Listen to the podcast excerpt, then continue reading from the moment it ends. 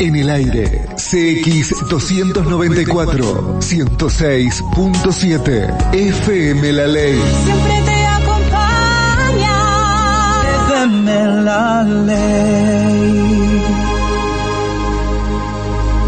Entre líneas. De lunes a viernes de 8 a 10. En la 106.7, La Ley FM. Periodismo y mucho más.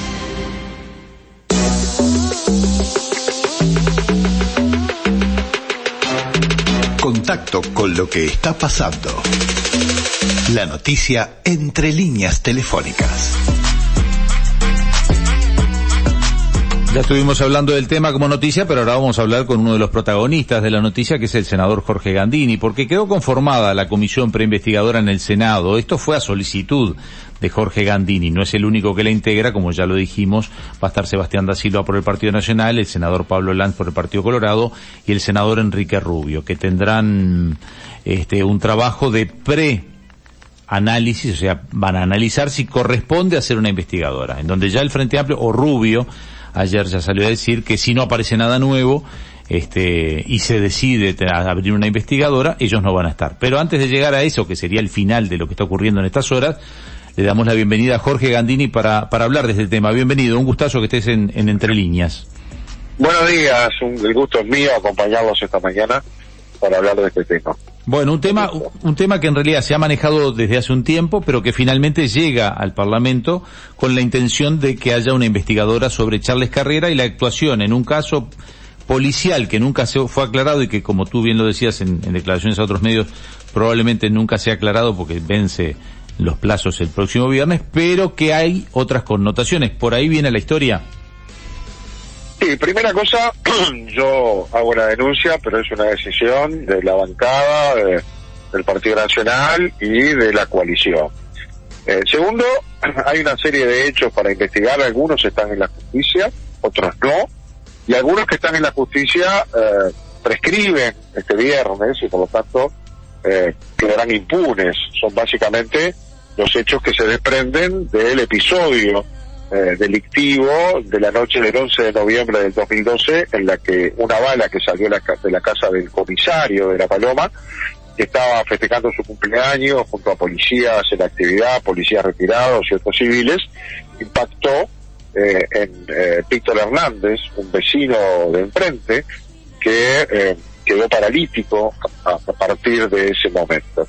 Eh, nunca se supo eh, quién eh, disparó la bala, quiénes estaban en esa fiesta, hubo una complicidad de encubrimiento, no se protegió la escena del crimen, por eso no se encontraron los casquillos de las varias detonaciones que fueron escuchadas, no se encontró el arma, que coincide en su calibre con un rifle calibre 22 que estaba en la comisaría de La Paloma y días antes eh, desapareció, nunca más apareció.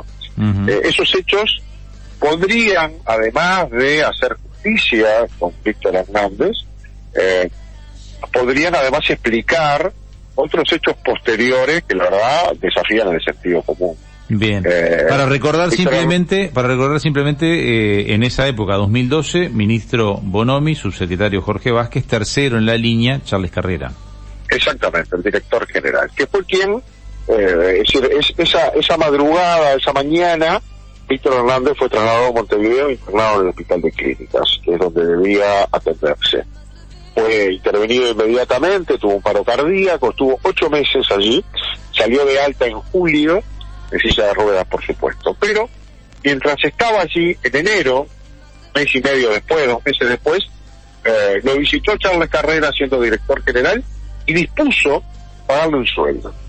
Y a partir de ahí empezó a cobrar durante casi cuatro años un sueldo equivalente al de un agente policial, sin ser policía, por supuesto, siendo un civil, eh, que eh, Charles, Charles Carrera resolvió hacerlo utilizando o más bien desviando fondos que estaban dispuestos presupuestal legalmente para la canasta de fin de año de los policías. Uh -huh. El Frente Amplio dice, el Frente Amplio dice que eso, sí, el Frente ¿sí? Amplio dice que eso es un acto de solidaridad. Bueno, a ver, yo te voy a decir cómo fue y después los oyentes que juzguen si es solidaridad. lo que hacía, eh, los policías cobraban 5.900 pesos en ese año por, por año como canasta de fin de año. Charles Carrera dispuso 20.000 pesos por mes, 240.000 pesos por año, que sacó y desvió, no solo porque no iba para una canasta de un policía, sino porque iba para un civil. Eh, a eso le llaman solidaridad. La solidaridad es, por definición, un acto de generosidad y desprendimiento personal en favor de alguien que necesita. Esto se parece más a un acto delictivo que a un acto de solidaridad, porque la solidaridad no se hace ni con esfuerzo ni con plata ajena, se hace con el esfuerzo propio. No metió la mano en el bolsillo, lo que hizo fue sacar plata de un fondo que iba a la canasta policial y pasársela a modo de, no sé, resarcimiento, no hay ningún acto administrativo que justifique o resuelva que esta persona reciba ese dinero. Por un civil que se vio perjudicado por una bala que se entiende, porque la justicia no lo pudo demostrar, que salió de la casa del policía. Eh, ¿Sabe cuántos civiles hay que quedaron heridos o sufrieron daños por una actuación policial? Nunca tuvieron esa, ese acto de solidaridad. Se parece más a, eh, no sé, eh, eh, ayudar a quienes quizás tenían algo para decir. Pero paralelamente a eso, cuando en julio sale de alta, el mismo día lo ingresan al hospital policial. Y no hay ningún registro poli- del hospital policial de su ingreso. Entró como, como de colado, como de contrabando. Eh, la normativa establece claramente que en el hospital policial solo se atienden policías en actividad o retiro y sus parientes en algunos casos, hijos menores de 21 años, eh, padres si ganan menos de un salario mínimo de jubilación, etcétera. Eh, este señor Víctor Hernández no era policía. Lo ingresaron igual, le dieron una habitación privada en el quinto piso, lo internaron a él y a su hermano en la cama contigua de la misma sala. Eh, al cuarto, quinto mes que estaban allí, eh, se dispusieron algunos tratamientos, eh, fisioterapia, qué sé yo, y ahí tenían que registrarlo. Entonces, para registrarlo, fraguaron su condición y lo registraron como oficial de la policía. Figura como oficial subayudante. Al ser oficial, tiene eh, la ventaja de estar en una sala privada, no pagar algunos tickets de copago, etcétera. Eh, Claro. Tampoco es ¿Y pero cómo lo ingresa? Oficial. ¿Cómo lo Y así ingresan? estuvo tres años y medio eh, allí y el propio Charles Carrera en la grabación dice que no se diga nada porque esto es contra derecho, o sea, es perfectamente conscientes de la ilegalidad manifiesta del acto. Bueno, Claro. eh, te diría que estas cosas merecen ser investigadas, pero te voy a agregar otra. Sí. Eh, en, en la discusión de estos días pública y en su propia defensa, Charles Carrera manifiesta a algunos colegas de ustedes que esta era una práctica habitual y usual en el ministerio.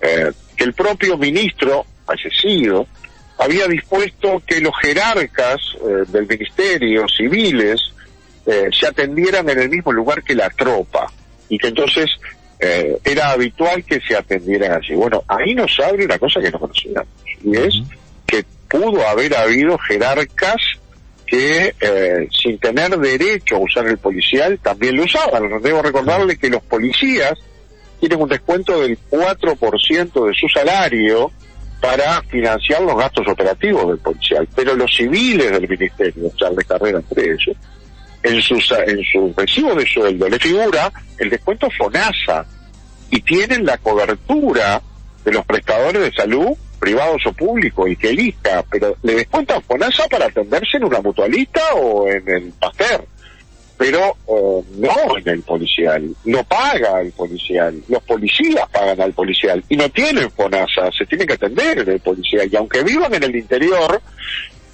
le queda el policial lejos, el ministerio tiene un sistema para que lo atiendan mutualistas del interior y les paga a esas mutualistas. Es decir, hay todo un sistema perfectamente arreglado legalmente al que no acceden los civiles. Ahora, nos abrió los ojos Charles Carrera de que hay que investigar cómo se usaba el policía, quizás o seguramente con abuso de funciones. Claro. No hay ninguna orden escrita del ministro Bonomi.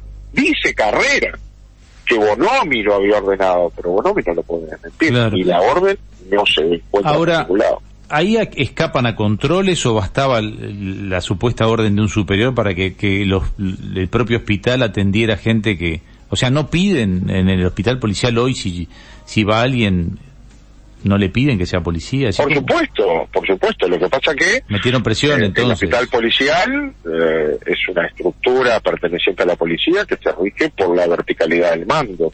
Ahora, también es claro que no hay nadie, ningún jerarca, ninguna organización pública obligado a cumplir órdenes ilegales. Y allí aparece entonces quien fuera director del hospital policial en ese tiempo, el doctor Leonardo Anzalone, que es quien autoriza la internación y dice la grabación de la que disponemos que eh, el doctor Anzalone se resistía a internar al señor Víctor Hernández, pero cumpliendo la orden lo hizo y por lo tanto también es responsable. Cabe decir que el doctor Leonardo Anzalone perdió su cargo un poco después de que le dieron el alta a eh, Víctor Hernández por otro hecho que la justicia juzgó que es el de eh, haber eh, incurrido en eh, conjunción del interés personal y el público y alguna falsificación de título. Eh, o sea, tiene antecedentes penales el señor.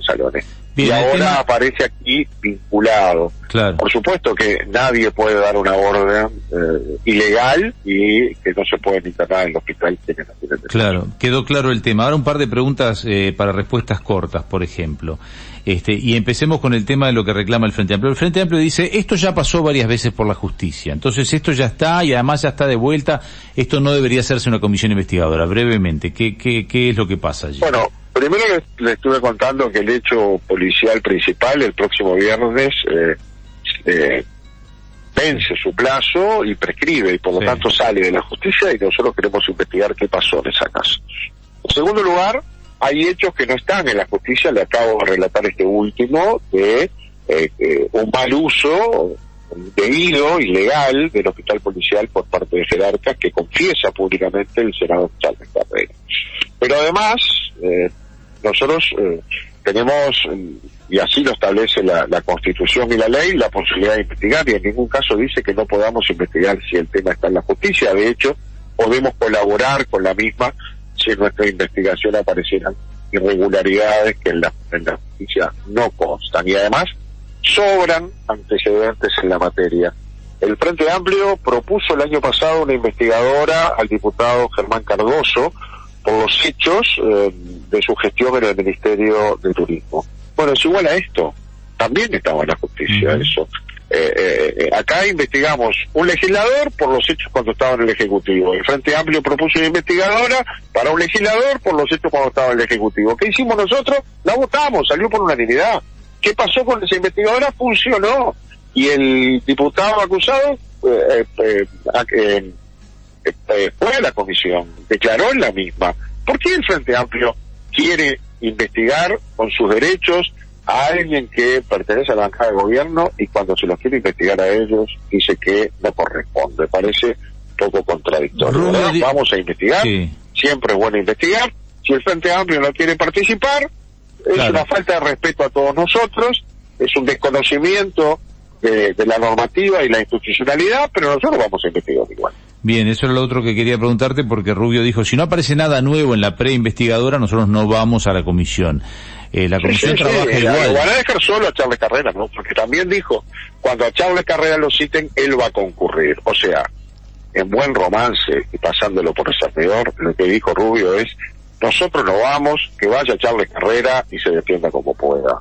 Vendrá. Charles Carrera y no habrá en la comisión nadie que responda por él. Bien. Eso es lo que va a pasar. Queda claro y lo explico simplemente para el público, porque tú lo tenés muy claro, que eh, las comisiones investigadoras no tipifican delitos, eso solo lo hace la justicia, pero uno puede intuir qué delitos puede haber detrás de esto. Entonces, la Hay pregunta- hechos suficientes con apariencia delictiva, de fraude, de abuso de funciones, de ocultamiento, mejor dicho, de relevamiento, revelación de secreto. Hay varias cosas que podría hacer, además de que encuadra perfectamente en normas que regulan la corrupción. Aquí podría haber actos de corrupción y normas que violentan la ética, también regulada por la ley, que deben observar los funcionarios públicos en el ejercicio de su función. Algunas cosas serán derivadas o podrán ser derivadas a la justicia, otras a la propia administración que las deberá investigar si es que aparece. Bien, ahora la pregunta es, este, ya que los legisladores tienen fueros, en la justicia habría que levantarle los fueros. Y en lo que tiene que ver al Parlamento,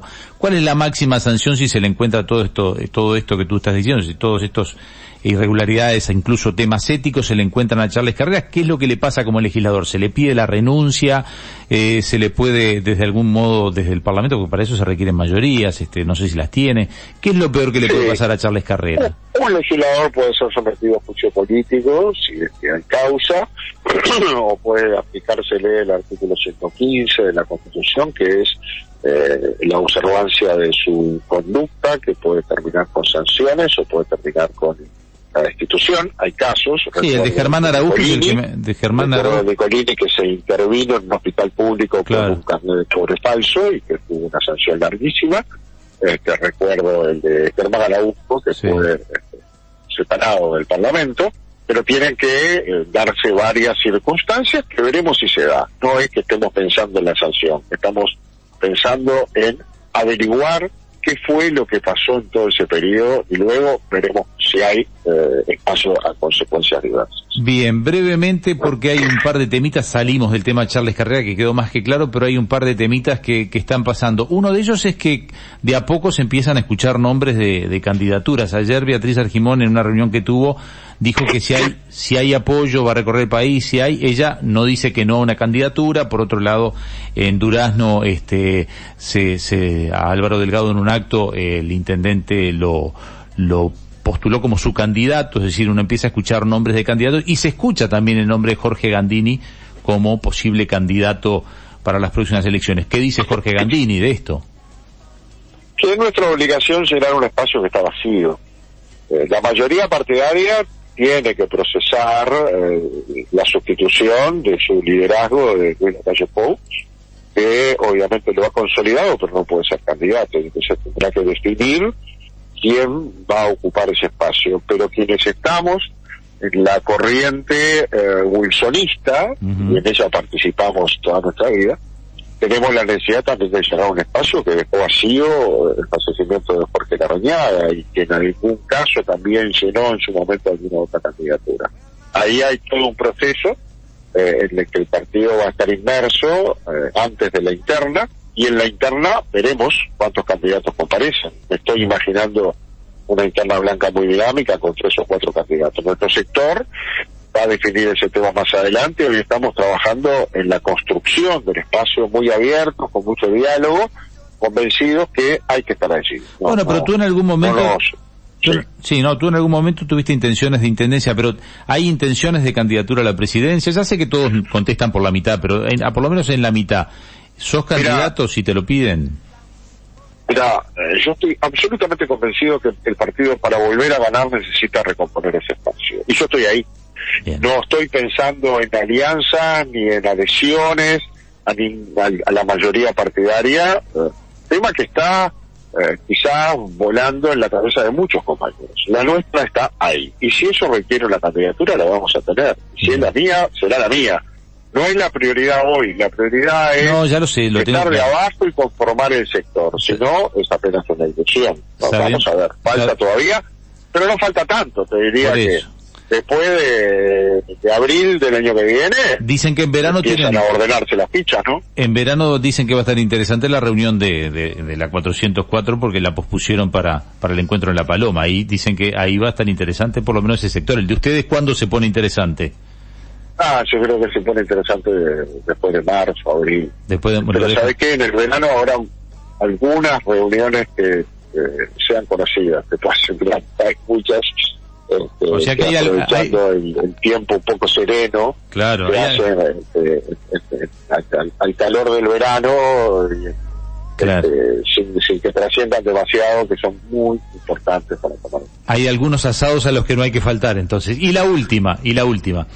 Eh, tú has estado muy, muy, sos uno de los legisladores que ha estado muy pendiente del tema fiscalía, ¿no? Este, y no es el tema Sí. fiscalía propiamente dicho, pero ¿cómo, cómo te cómo te pega esta noticia de que Jorge Díaz va a ser quien va a defender al director de informativos de TV Ciudad, a Eduardo Preve? No hay casualidades, hay causalidades. No. ¿Qué querés que te diga? Era el fiscal de corte, ahora la actividad privada, cambió del lado del mostrador y eh, tiene derecho en su actividad privada a tomar los clientes que quiera. Obviamente que ahí hay un vínculo personal anterior, de confianza, en la que eh, Preve era dependiente de Jorge Díaz, que lo contrató en un cargo de confianza para manejar la comunicación de la fiscalía y ahora es Preve quien lo contrata, digamos, para que lo represente en la justicia. Ah, este, no voy a adjudicar ninguna. Y con respecto a la Eh, fiscalía, sí. este, ¿cuándo va a haber acuerdo? Porque Juan Gómez en realidad es el fiscal de corte, pero es un fiscal subrogante, no, no fue votado Sí. por, lo, por el Ahí legislativo. hay, un, ahí hay un bloqueo del sistema político que está afectando la institucionalidad de fiscalía, porque requiere dos tercios el nombramiento de- del fiscal, y hoy estamos con un, un, un- un adjunto que es fiscal sin adjunto y que además en algún momento vence por el cumplimiento de la edad y el sistema político no se pone de acuerdo para llenar esos dos lugares, tanto el de fiscal como el de, el de, el de ayudante, el de sustituto. Así que tenemos que resolver eso, ¿no? Eh, no nos ponemos de acuerdo, no hay dos tercios, pero somos responsables de esa cierta inestabilidad institucional. Bien, gracias por hoy porque ya estamos terminando el programa. Un gusto como siempre. Nos reencontraremos porque siempre hay tema para hablar con Jorge Gandini. Con muchísimo gusto y siempre en orden, ¿eh? Que pasen muy bien. Gracias.